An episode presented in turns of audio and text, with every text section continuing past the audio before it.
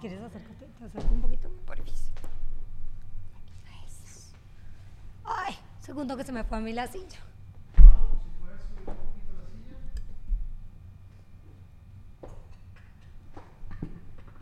Ay.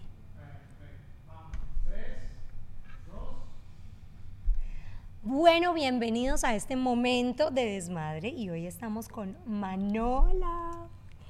Manola, bienvenida a mi podcast y hace rato he querido que estés aquí. Preséntate. Ay, muchas gracias, Paulis. Bueno, no, yo soy Manuela, me dicen Manuela de cariño y en el mundo profesional. Soy chef repostera, soy desarrolladora de recetas y, clase- y profesora de clases de repostería.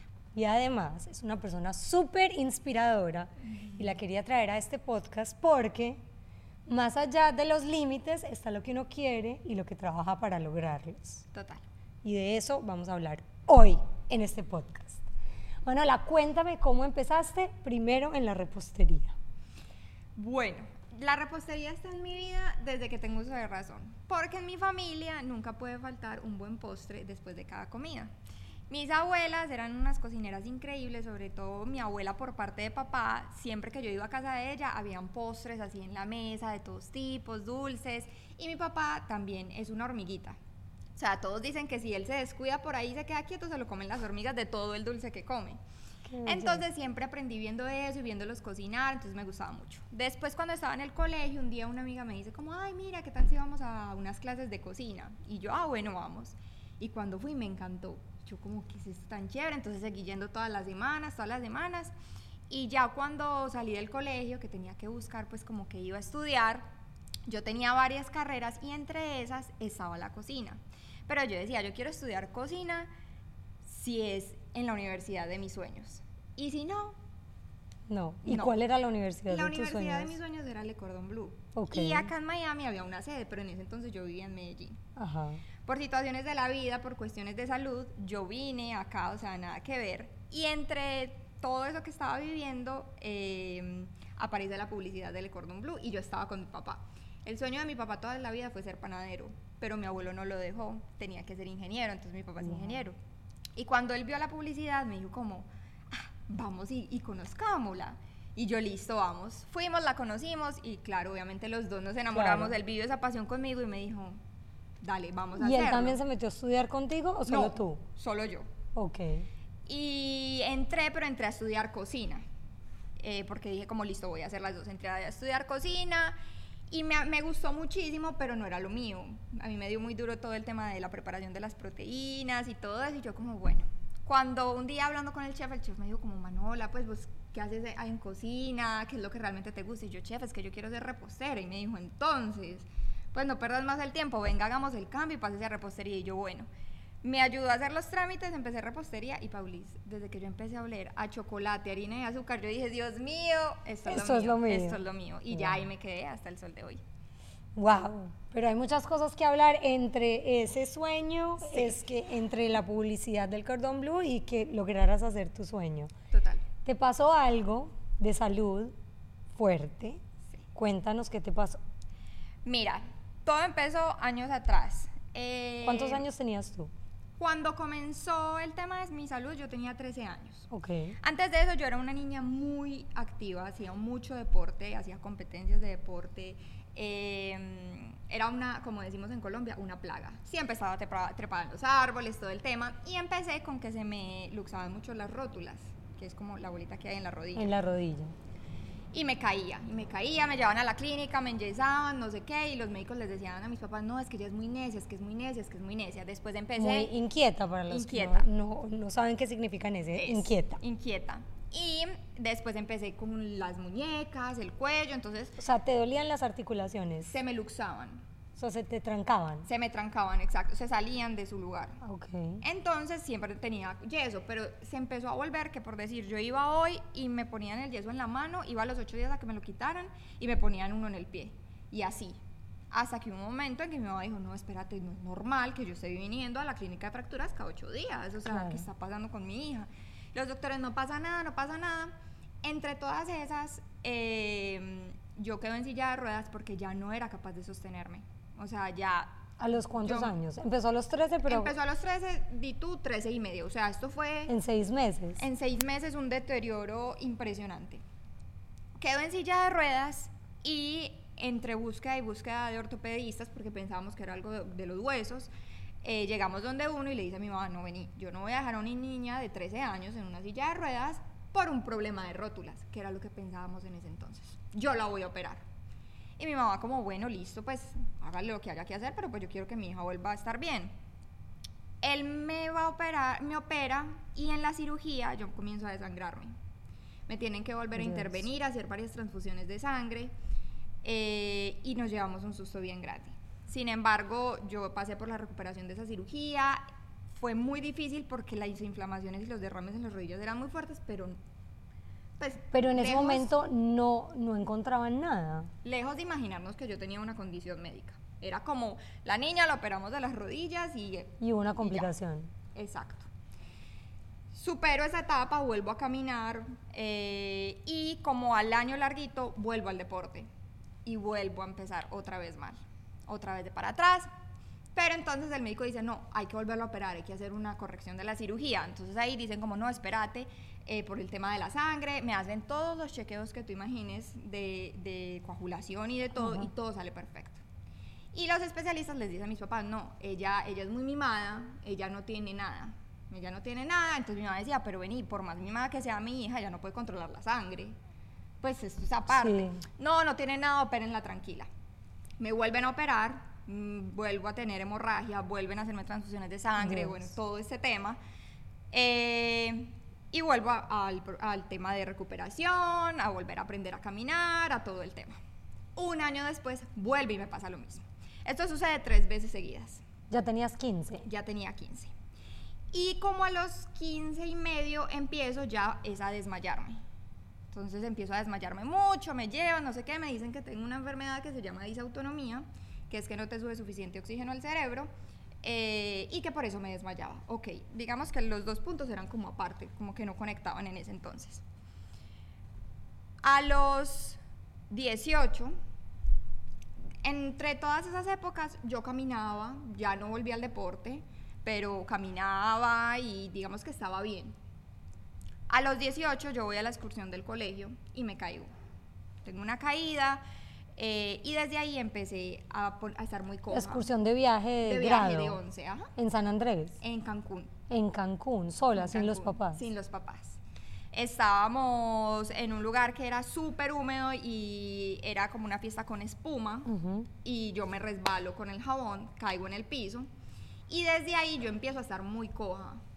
Empiezo a estar muy coja, a desmayarme más seguido, eh, regreso a Medellín y empiezan los síntomas con toda. con toda. Acelerados. Aceleradísimos hasta el momento en que quedo en cama.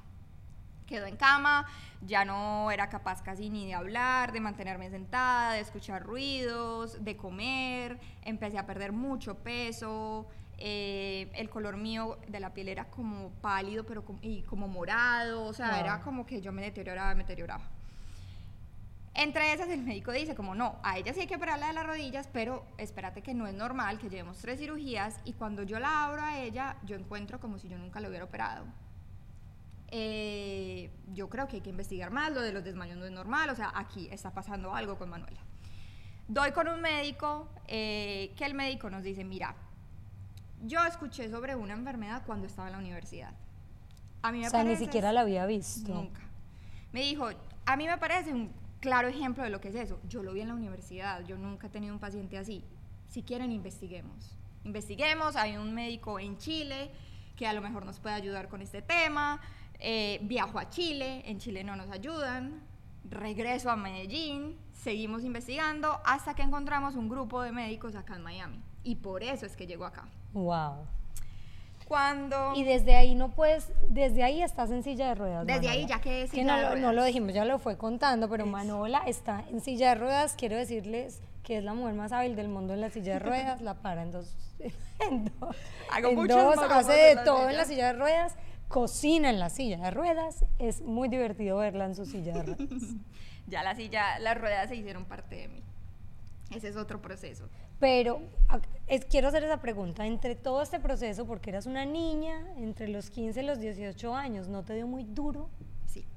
Dejar de caminar, o sea, es la etapa más difícil. Yo que estoy entrando a esa etapa con mi hija, y esta entrevista te la estoy haciendo desde el punto de vista de una mamá, a una hija, tú no eres mamá, pero qué duro. O sea, tu mamá, tú, ¿cómo te sentías? Porque además es plena adolescencia, desarrollos, como la etapa en la que uno más sale. Claro, sales. Mira, fue muy duro porque fue en dos etapas. La primera que fue a los 13, que fue como el primer encontrón con la silla de ruedas, fue muy fuerte porque como te digo, yo era muy activa y era muy amiguera.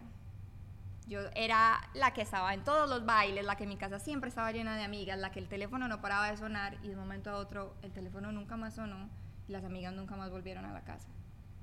Y eso fue muy duro para mí. Y fue muy duro dejar el deporte porque era algo que yo amaba. Claro. Entonces, el primer encontrón fue muy duro. Odié la silla de ruedas. Claro. La odié. Yo veía esas ruedas y yo decía, Dios mío, o sea, ¿por qué? ¿Por qué si yo no, yo no he hecho nada malo? Y la silla de ruedas se va. Cuando la silla de ruedas tiene que volver a los 18 años, fue un encuentro muy fuerte porque yo le había pedido a mis papás que incluso sacaran la silla de ruedas de la casa. Sacaron la silla de ruedas, botaron todos los yesos porque yo los tenía coleccionados, botaron todo eso y a los 18 volver como a esa. Y en el momento de la adolescencia, cuando estás empezando con tu novio, yo acabo de empezar con mi novio, que hoy en día es mi esposo. Ah, es el novio desde, desde los 18. Desde los 18. Wow. Eh, cuando ella, cuando la silla de ruedas vuelve, para mí fue durísimo y me fui muy en contra de Dios en ese momento. Claro, porque sientes que todo está pasando como contra yo era, ti. Sí, exacto. Y en ese entonces mi mejor amiga, que amaba con todo mi corazón, un día va a la clínica y me dice, sabes que yo, yo no soy capaz de verte así y ya no puedo volver a ser tu amiga. Y ella dejó de ser mi amiga. O sea, te abandonó de amistad en, el peor momento. Y, y, así muchísimos, o sea, a mí me quedaron amigos contados en ese entonces. Y para mí fue durísimo, durísimo, pero como todo, Diosito me mandó un novio que se quedó ahí con su familia y ellos fueron un apoyo impresionante para mí, para salir en ese momento. Llegaron amistades nuevas que eran las que debían estar en ese momento. Y con el tiempo, de hecho, cuando yo llego acá a Miami fui diagnosticada, lo primero que le dije a mis hermanas fue, búsquenme un grupo de oración Ahí te volviste a encontrar. Y ahí me volví a encontrar con Dios, con la Virgencita, y ellos me llenaron de una fortaleza que hoy en día, después de ver lo duro que fue y el, y el hacerme amiga de las ruedas, porque eso fue un proceso y ellas son mis amigas, o sea, yo aprendí que esos son mis pies y los tengo, la tengo que amar y la tengo que querer porque es que sin ella no puedo hacer, seguir haciendo las locuras que me gusta hacer. Eh, entre todo ese proceso aprendí que era la bendición más grande que Dios pudo haber traído a mi vida. ¿Por qué? Aprendí mucho, todavía. pero, pero ¿por qué dices que fue la bendición más grande? Paulis, porque... Te lo creo, porque yo te veo y te admiro desde lejos. pero, pero tú, ¿por qué? O sea, porque cuando dices eso es como un statement fuerte. Sí, porque mira, cuando a mí me diagnosticaron, a mí los médicos me dijeron que no iba a poder vivir en Miami, que no podía estudiar cocina, que muy posiblemente no eran muchos los años de vida que iba a tener. ¿Cuál es el diagnóstico? El diagnóstico se llama síndrome de Ehlers-Danlos.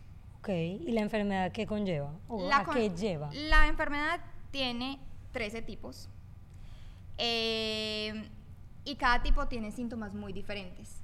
Y cada paciente tiene síntomas muy diferentes así estés en el mismo tipo. Es más, el logo de nuestra condición médica son las cebras y tienen un significado muy bonito. ¿Por qué? Por dos cosas. La primera es, cuando los cuando tú escuchas venir unos, escuchas el sonido de unos cascos venir, tú inmediatamente piensas en un caballo. Jamás imaginas que es una cebra y puede ser una cebra. A los pacientes de medicina les dicen que cuando un paciente llega con estos síntomas, piensen en toda una lista de enfermedades que nunca les va a llegar alguien con el Ehlers-Danlos, como le pasó a mi, a mi médico.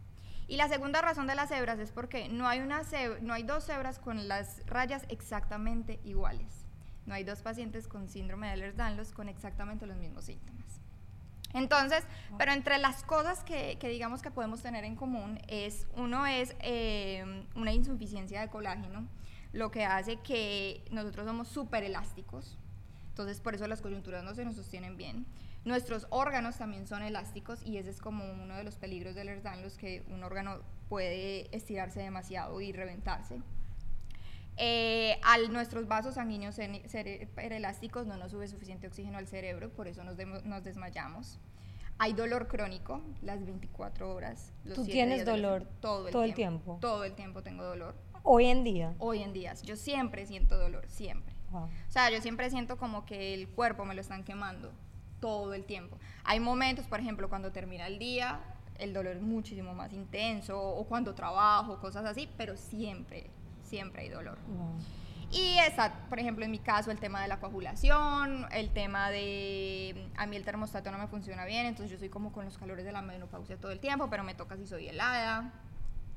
Eh, y bueno, así varios síntomas. Hay personas que tienen síndrome de Ehlers-Danlos y pueden caminar y hacer de todo. Hay otros que están por completo en la silla de ruedas. Yo, por ejemplo, estoy en la silla de ruedas, pero puedo ponerme de pie y dar algunos pasos. Varía muchísimo según tus síntomas, en qué parte de tu cuerpo te está afectando. Y a medida que pasa el tiempo, va aumentando. Va aumentando. Wow, ok. Te vienes a Miami, la oportunidad de la vida, vuelves a encontrarte con Dios, lo ves como una bendición ¿Y te casas cuando te vienes a Miami o...? No, mira, cuando me vengo a Miami, pues vengo por el diagnóstico. Ajá. Y cuando vengo por el diagnóstico, pues obviamente como no era como, ay, qué montón de esperanzas de vida y de todo lo que vas a poder hacer, mis papás me preguntan, ¿qué quieres hacer? Ajá. Y yo les digo, yo me quiero quedar aquí con Maxi, que es mi sobrino, Ajá. y Maxi es la luz de mi vida. Entonces yo les dije, yo quiero estar aquí con Maxi y esperemos a ver qué pasa. Y ellos, listo. O sea, como que tómate un año sabático, pues igual. Claro. Y mientras yo me quedo acá, aparece lo del Cordon Blue, pasa lo del Cordon Blue, entro a la universidad y a mi novio le negaban la visa. Y le negaban la visa, se la negaron cuatro veces, hasta que a la final él me dice, bueno, yo voy a volverlo a intentar. Pero si a mí no me dan la visa, terminamos. Porque nosotros entre, ese, entre esa distancia terminábamos, pero yo seguía pegada de su familia, el de la mía. Entonces me dice como, terminamos y... Y terminamos de verdad. Y terminamos de verdad, nunca más. Pero si a mí me dan la visa, te casas conmigo.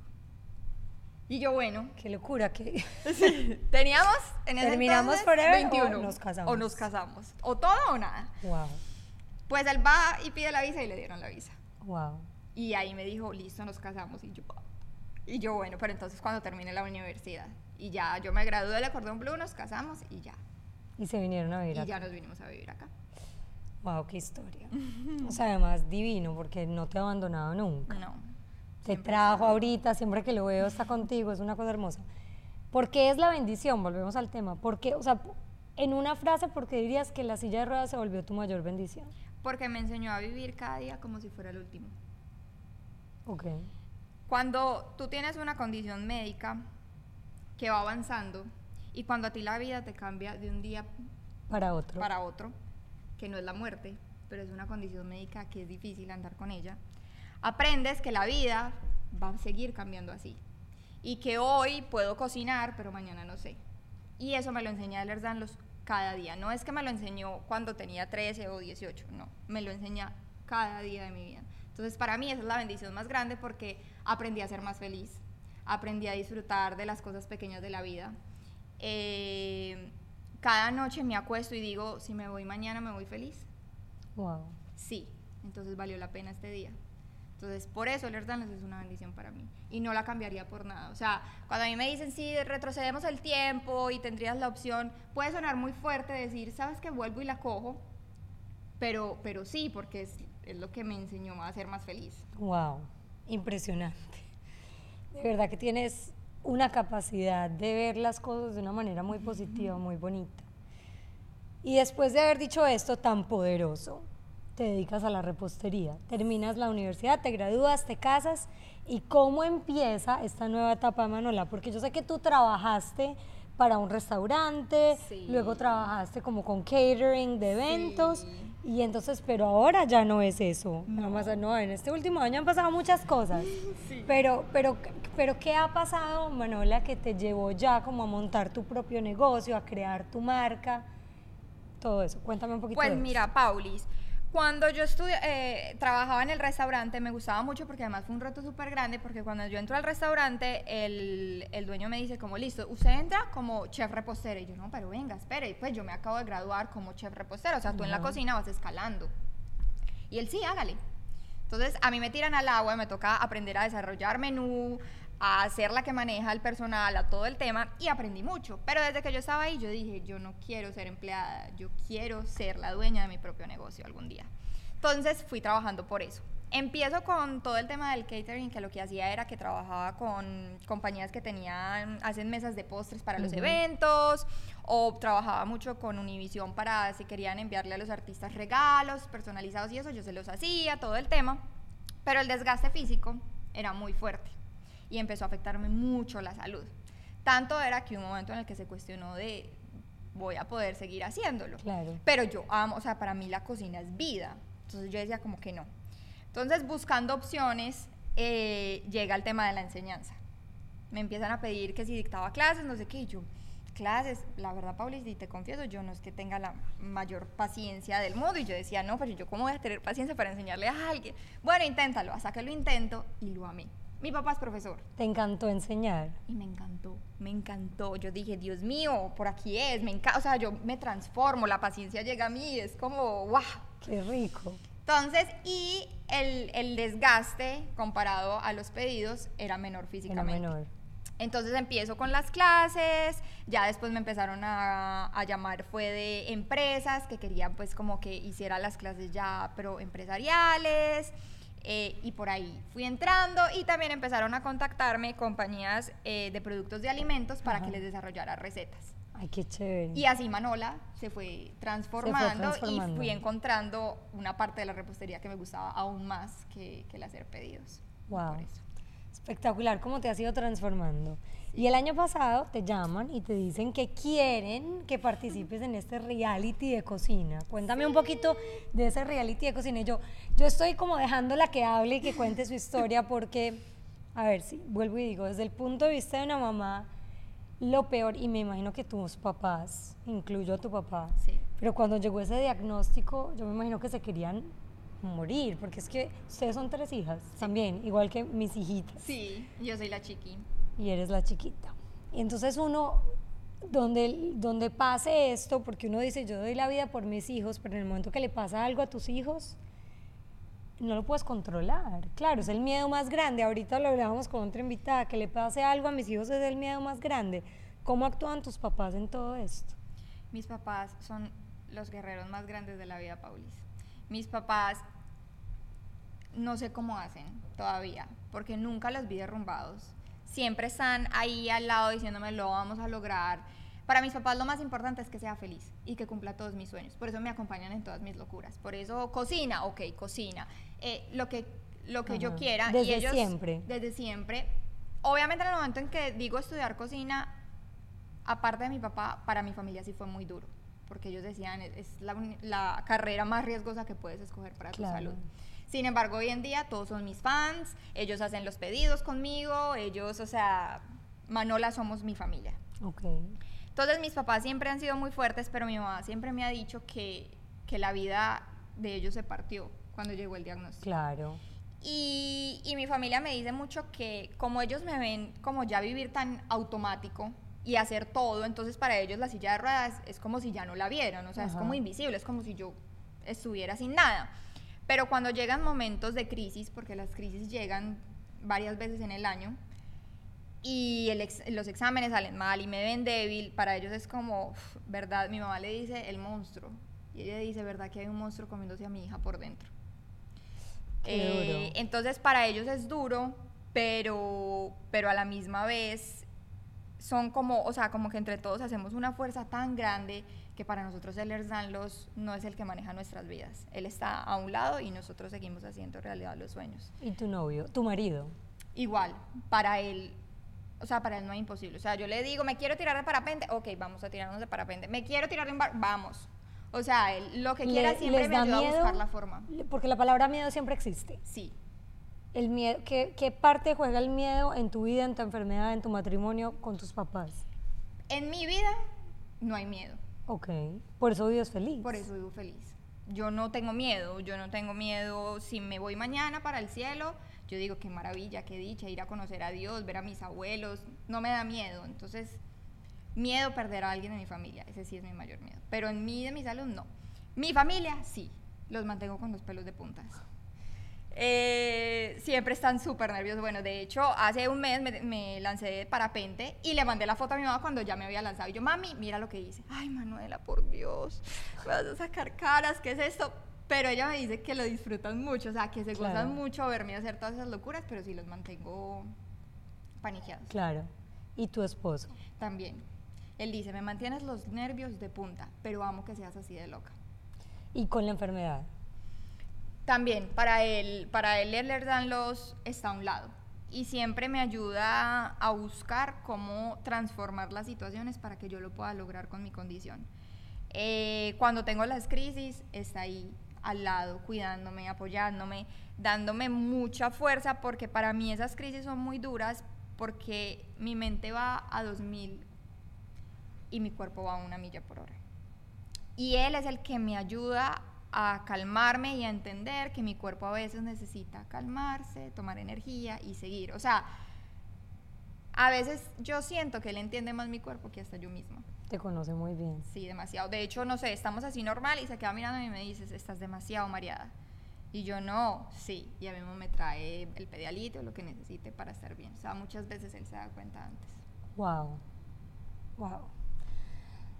Ay, mano, yo creo que me dejas ah, como que sin palabras, porque una persona, sí, todos vivimos como en una carrera constante contra, contra el tiempo, contra las circunstancias, contra los proyectos, y uno nunca se detiene a pensar lo que tú estás diciendo, de vivir un día a la vez y disfrutarlo al máximo para que si uno se va el otro día, pues se vaya feliz.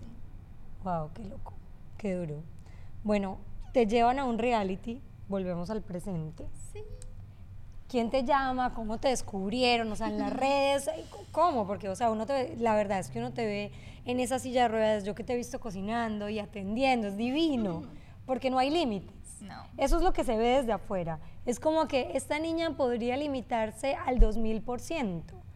Y no, es todo lo contrario, como que para ti no hay límites y lo sigues haciendo como si eso fueran tus pies, como dijiste ahorita. Entonces, ¿cómo te encontraron para el reality?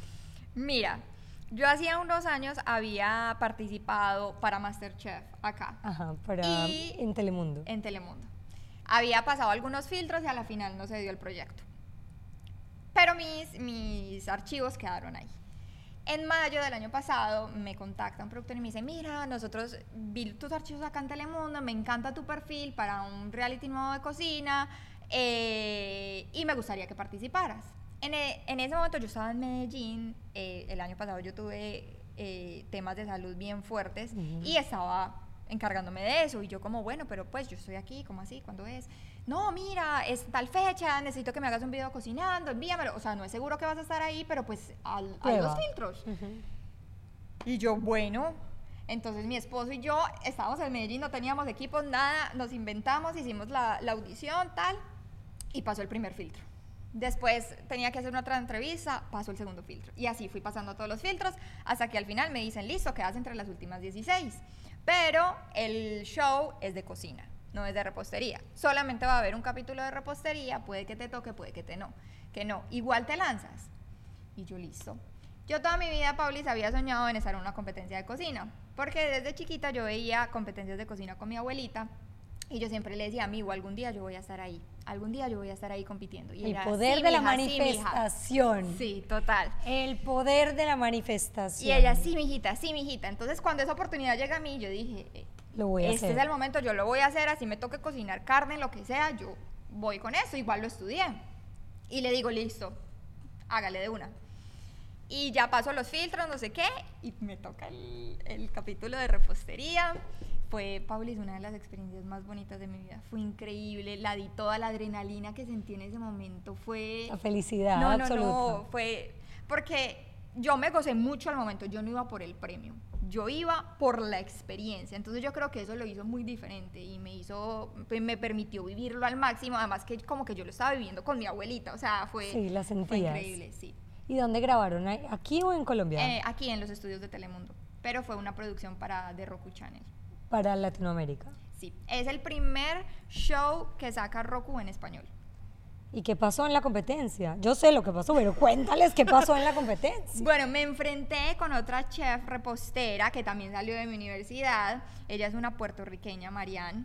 Eh, y un tercer chef chileno, súper teso en el tema de la repostería, eh, nos puso un reto que era hacer, eh, él llevó una torta, le dicen torta de frambuesa, entonces era con merengue, frambuesa, chantilly, y nosotros teníamos que representar ese plato, pero con los sabores de nuestros países. Entonces ella por el lado puertorriqueño, yo por el lado eh, Colombiano. colombiano. obviamente me fui con las frutas de Colombia, y a la final gané. Ganas. wow. Sí. Increíble, Manuela. ¿Y qué se sentía ganar esa competencia? Porque ahí sí yo te voy a decir una cosa, es como que vencer muchos límites Sí. en la mitad de una crisis de salud de las que te dan. ¿Cómo se sintió Bueno, de eso? hecho, imagínate que a mí me tenían que hacer una cirugía y yo suspendo la cirugía para venir y hacer la Al competencia y me voy a los ocho días del show a la cirugía. Oh my God. Para mí, Paulis fue de esos momentos en los que me dio una, una palmada en la espalda. Claro, Porque yo me doy muy duro a mí misma, me exijo mucho y siempre soy como que no, tú puedes más y más y más. Y ese momento fue como, ¿sabes qué, Manu? Bien hecho. O Lo sea, hiciste. lo hiciste, sí somos capaces, sí podemos y podemos lograr todo, todos esos sueños que, que hay en esta cabeza. O sea, fue como un, uf, Dios mío, gracias. O sea, fue, no, es que no, yo no lo alcanzo a describir con palabras. qué emoción. ¿Y tu familia qué dijo? No, casi se mueren. Estaban felices. Yo llegué a mi casa y me tenían una fiesta. Eso que yo no les dije que había ganado hasta que llegué a la casa. Eh, no, ellos estaban felices, felices, felices. Qué no lo podían creer. Y el día que el show sale, lo vimos todos en Medellín, con amigos, todo, y fue increíble. Ay, qué emoción. Yo creo que es la definición más grande de no ponerle límites a lo que te pasa en la vida. Total. O sea, la vida te pone obstáculos, te pone, te pone cosas que no puedes controlar, pero ya eh, depende de ti, de tu espíritu y de lo que te pongas aquí en el corazón, lo que se puede lograr. Totalmente. Yo digo que los límites no existen, o sea, siempre hay una forma de cómo lograr los sueños. Siempre, siempre. Simplemente que quizás a veces perspe- la perspectiva cambia. Por ejemplo, en la universidad, todos mis compañeros partían la cebolla de una manera porque ellos estaban de pie y tenían la cebolla así. Yo, a mí me enseñaron a partir la cebolla de otra manera porque yo veo la cebolla desde aquí porque la mesa me quedaba alta. Y eso pasa con los retos de la vida. Simplemente cambia la perspectiva, la forma en la que lo tengas que hacer, pero siempre se puede lograr. Wow. ¿Cuál sería el consejo que le darías a todas estas personas que nos ven? Mamás, no mamás, hijos, abuelos, eh, hombres, de lograr las cosas desde otra perspectiva. O sea, ¿qué ha sido tu motivación en la vida? Porque cuando te enfrentas a que no alcanzo la mesa, no me puedo parar y tengo que cortar la cebolla y todo el mundo la está cortando de una manera y yo tengo que reinventar cortar la cebolla, pues eso se dice fácil, pero no se hace fácil. Que no lo vean como, como un reto o como, ay, qué pereza, sino que se gocen la vida. O sea, yo tenía que coger un caldo y una vez se me vino un caldo de pescado encima. Ríete, pues no importa, se cayó el caldo, nos bañamos y seguimos. Y mañana simplemente que me lo pongan más abajo o, o busco cómo cogerlo mejor, ¿sí me entiendes? Pero no, cuando la vida nos pone retos, obviamente a mí todavía me pasa y yo a veces también peleo con el Erdanlos y digo, no puedo más, no puedo más, quiero, ser- yo digo, quiero ser normal, quiero ser normal, no quiero que nada me duela, pero a la media hora se me pasa. Y a lo que voy es que no importa qué tan grandes sean los retos que nos pongan la vida o qué tan complicados se vean, la vida es tan bonita, es tan cortico, está tan llena de bendiciones que no hay tiempo para perderlo en uno de como, ay, entonces ahora qué hago, cómo le hago. No, no, no, no, o sea, hay que, hay- yo digo, hay que comernos la vida, hay que disfrutarla Ya. ya, porque mañana no sabemos, llega una condición de salud, llega la muerte o llega la pérdida de un ser querido, hay que aprovecharla ya. Entonces lo que yo le puedo decir a la gente es que no importa qué tan imposible sean los sueños que tengas en tu cabeza, siempre hay una forma de lograrlo y gócense la vida, que la vida es demasiado hermosa. Y así uno esté lleno de problemas, créanme que las bendiciones van a ser mayores a esos problemas siempre. Wow. Wow. Danos tus redes sociales, por favor, donde te pueden seguir y si todavía te pueden pedir postres deliciosos, que son los más ricos del mundo, y las lasañas más ricas que yo me he comido. ¿Verdad? Manola. Mira, mis redes son chef.manola, así me encuentran en las redes sociales, mi página web www.chefmanola.com. En este momento no hago pedidos, pero sí les enseño a preparar esas delicias. También está mi curso de repostería online que lo lancé hace un mes, que está buenísimo, súper completo. Eh, y bueno, los productos de mi tienda que están muy hermosos. Bueno, felicitaciones por salir adelante siempre, por ponerle el lado positivo a la vida. Y gracias por estar aquí inspirándonos a todos. Y muchas gracias. Tú sabes que te admiro muchísimo. No, yo a ti. Muchas gracias por la invitación. Gracias por estar aquí. Sí, la foto.